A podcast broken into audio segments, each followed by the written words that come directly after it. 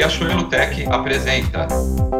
Olá, eu sou Demetrio Teodorov, Head de Inovação aqui na Riachuelo, e estarei com você nesta temporada do Riachuelo Tech, um podcast que vai mostrar mais sobre inovação, comportamento, tendência, tecnologia e muito mais sobre varejo.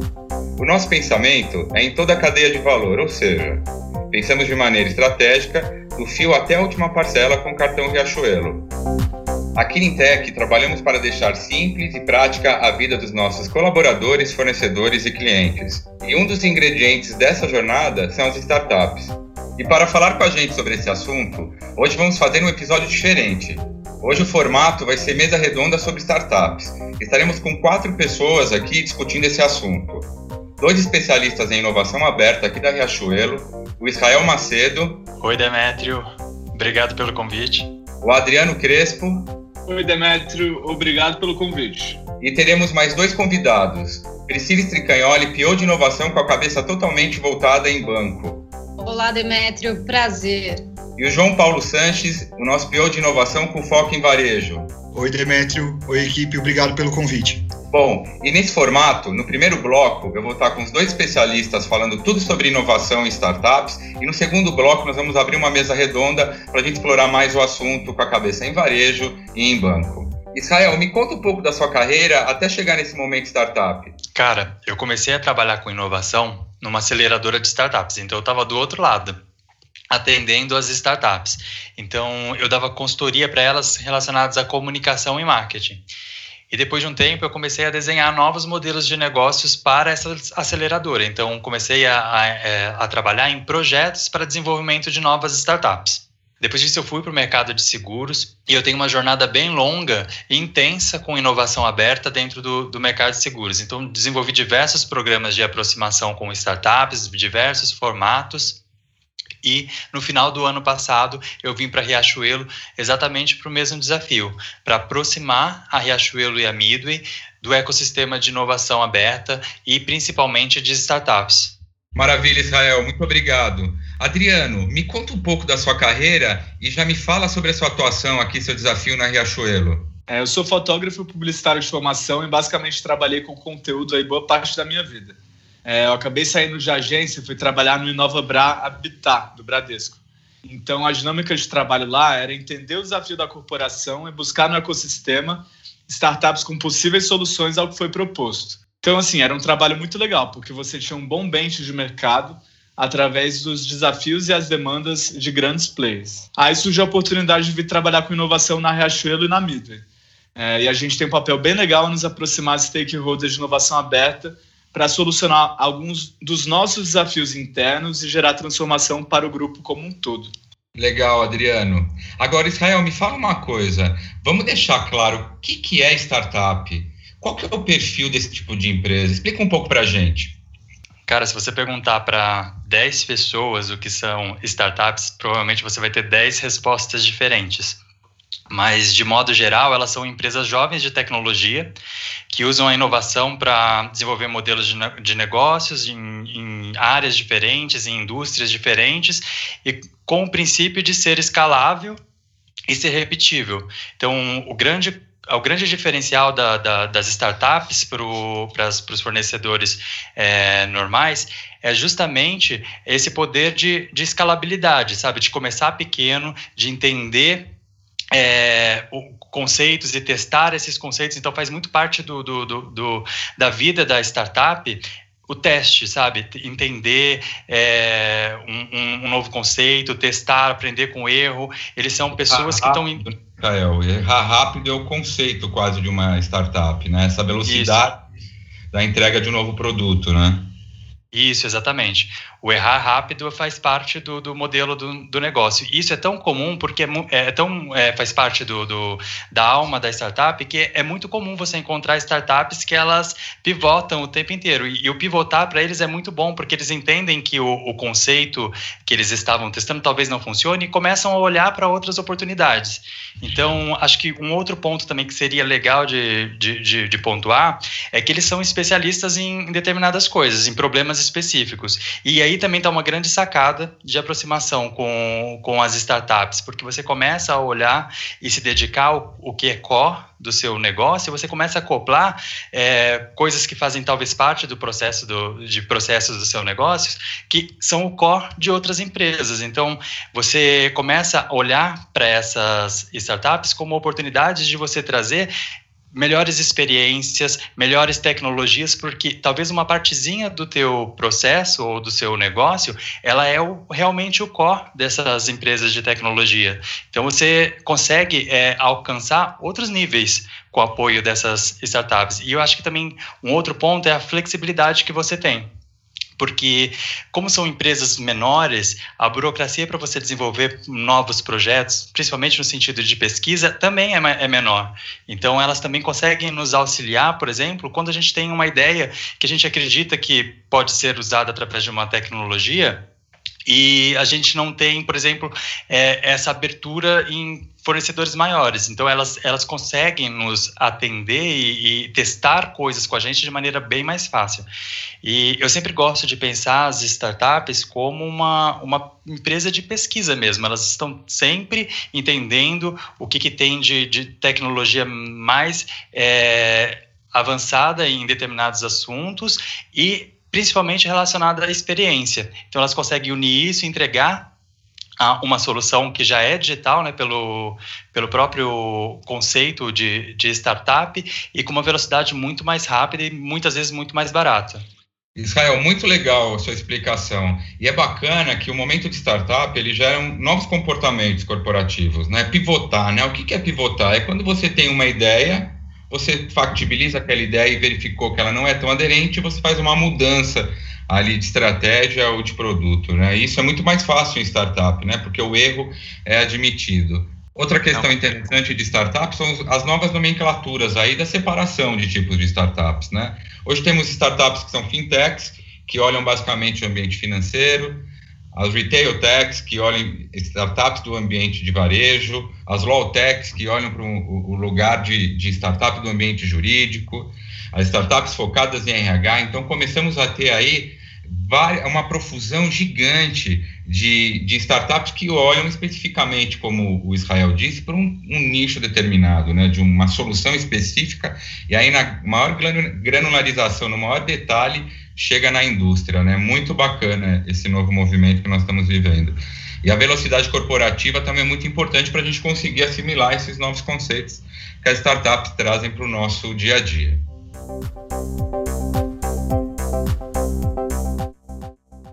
Adriano, me fala uma coisa. O que são e quais são os ecossistemas disponíveis aí no mercado? Bom, os ecossistemas de inovação são um dos instrumentos de fomentação de inovação aberta, tá? E eles podem ser iniciativas de empresas, como é o caso do Cubo, do Itaú, do Inovabra do Bradesco, ou não, como a CAT, que é uma associação de empresários de Santa Catarina, que tem também o seu hub próprio. É, e cada um desses hubs tem a sua particularidade. Então, o que pauta a tese do Cubo, por exemplo, são suas verticais, como a vertical de varejo e a vertical de saúde. Já no Nova Habitat são as tecnologias, como inteligência artificial, internet das coisas e big data. Então, assim, a gente está falando de um ambiente completo e complexo de trocas entre esses stakeholders, startups, corporações e investidores. Nesses hubs são oferecidos alguns serviços que vão desde demodês para solucionar alguma demanda corporativa, assim como mentoria com profissionais de inovação do mercado, da academia, é, tem também palestras sobre assuntos relacionados à inovação, mesas redondas, comitês corporativos e por aí vai. Como um plus, alguns desses hubs oferecem serviços gratuitos, como, por exemplo, é, aulas de inglês corporativo e aulas de metodologias ágeis, como o Scrum e o Kanban. Além das startups e corporações sejadas nesses ecossistemas, é, costumam estar presentes também aceleradoras, venture capitals e investidores anjos, que buscam oportunidades de investimentos. E esses ambientes funcionam também como coworking.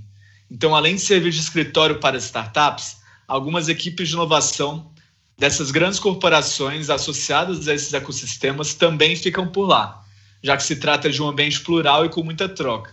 Portanto, estar fora de casa em um hub desses pode ajudar a trazer novas ideias para dentro de casa. Muito legal, né, Adriano? Quando uma empresa consegue vivenciar e ter o take de um ecossistema, né? Isso faz com que as empresas tenham né, é, é, muito mais acesso a, a, a, um ambiente onde a criatividade pode apoiar em momentos de inovação, né? Agora, Israel, me explica uma coisa, como que a Riachuelo e a Midway estão captando startups? Qual que é, é, o momento de busca? Como que está sendo essa busca de, de startups pelo grupo? Cara, a gente tem várias iniciativas aí de aproximação com startups. Há mais ou menos uns dois meses a gente inaugurou a nossa página de cadastro de startups, ela está dentro do nosso e-commerce. Então, se você entrar lá no e-commerce, lá embaixo no menu tem a, um link da página de cadastro de startups e lá está aberto para qualquer startup é, trazer a sua solução para dentro da Riachuelo e da Midway. É, além disso, a gente também é, mapeia desafios junto com as áreas de negócio e de tecnologia aqui dentro da, da empresa, entende é, o que são esses desafios e aí a gente tem algumas formas de trabalhar esses desafios, sejam eles através de parceiros que vão nos apoiar na busca de startups, e aí a gente chama esse processo de screening, onde a gente busca por soluções no mercado com apoio de parceiros a gente tem alguns parceiros que nos ajudam dentro desse processo, ou a gente faz um hunting, que é uma busca mesmo ativa da gente por soluções. Então a gente entende com as áreas de negócio ou com, as com a área de tecnologia qual é o desafio, qual é a oportunidade, o que eles precisam solucionar com a aproximação dessa startup e tenta encontrar dentro do, do mercado, dentro do ecossistema de, de startups, a melhor solução para apresentar para essas áreas. Então, é, existe esse processo que ele começa então com o entendimento de uma demanda, a gente passa por um processo de, de hunting, de busca, de triagem e a gente entrega para as áreas um demo day, onde a gente traz todas as soluções que a gente identificou e que talvez façam sentido de serem apresentadas para esse demandante. Então, essa é uma das formas que a gente tem de, de apresentar e de aproximar as startups do, da, tanto da Riachuelo quanto da Midway. Uma outra forma da gente trabalhar os desafios, e aí a gente pensa mais no contexto do que, gente, que pode nos ajudar, principalmente é, pautado em eficiência operacional, tanto para Riachuelo quanto a Midway, é entender quais são essas melhorias que a gente pode trazer para as duas empresas e publicar isso dentro do, do LinkedIn, por exemplo. Então, existem algumas ferramentas que a gente faz para poder tornar público o nosso desafio. E aí a gente pensa em desafios mais voltados para eficiência operacional e para melhoria dentro dos nossos processos. Então essa é mais uma iniciativa que a gente tem de aproximação. Fora isso, a gente tem o compromisso de publicar mensalmente um book com, com as startups que a gente tem contato através desses demo days e aquelas que a gente recebe através da nossa página de cadastro. Então a gente passa por uma triagem, entende se aquela solução que foi cadastrada dentro do, da página de cadastro de startups é realmente uma startup. Aí a gente segmenta isso é, a partir de, de negócios, de áreas específicas e a gente entrega mensalmente para a empresa é, um book com todas essas startups.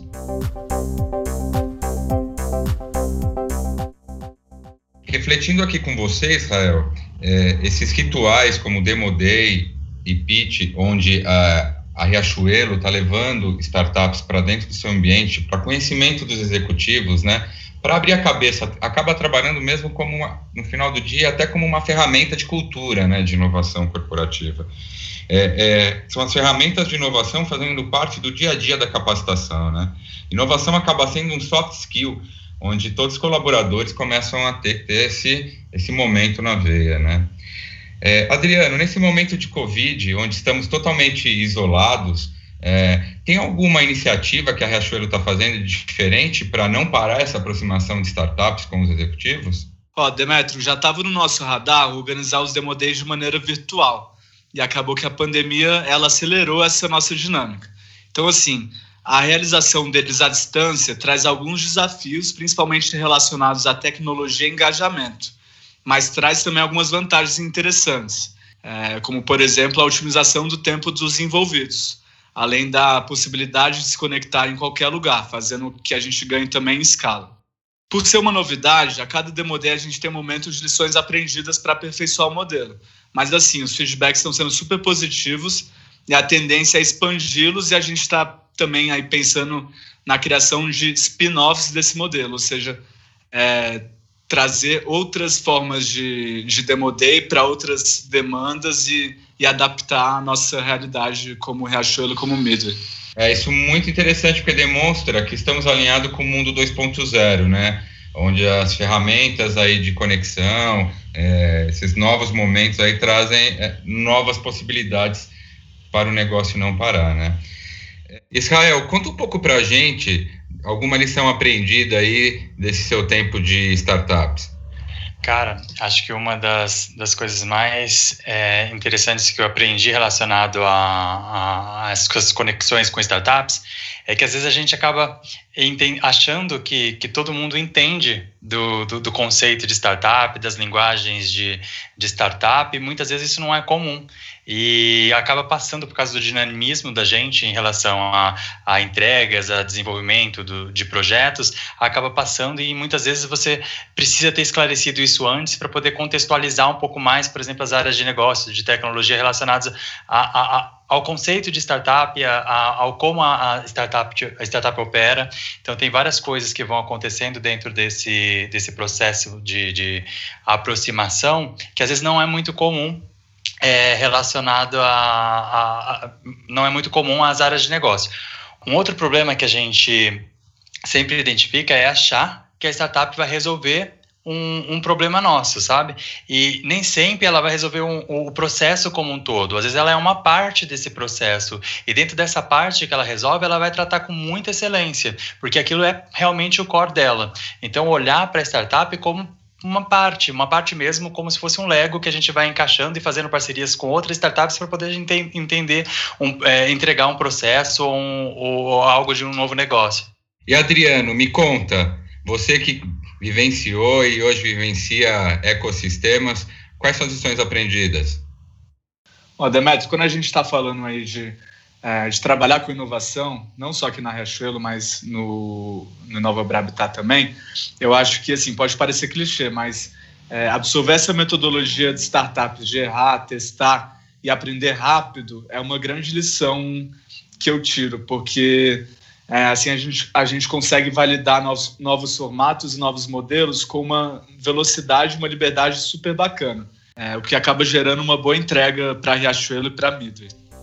Gente, agora vamos finalizar o primeiro bloco e no próximo estaremos com a Priscila e com o João para falarmos mais sobre a ligação de inovação, startups, banco e varejo. Até o próximo bloco.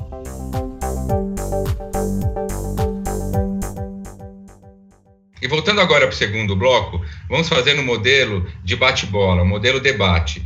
Vai, ser o seguinte: a Priscila e o João vão fazer uma pergunta para o Israel e para o Adriano, e eles vão responder, cada um no seu tema. O Israel com a cabeça de startup e o Adriano com a cabeça de ecossistemas.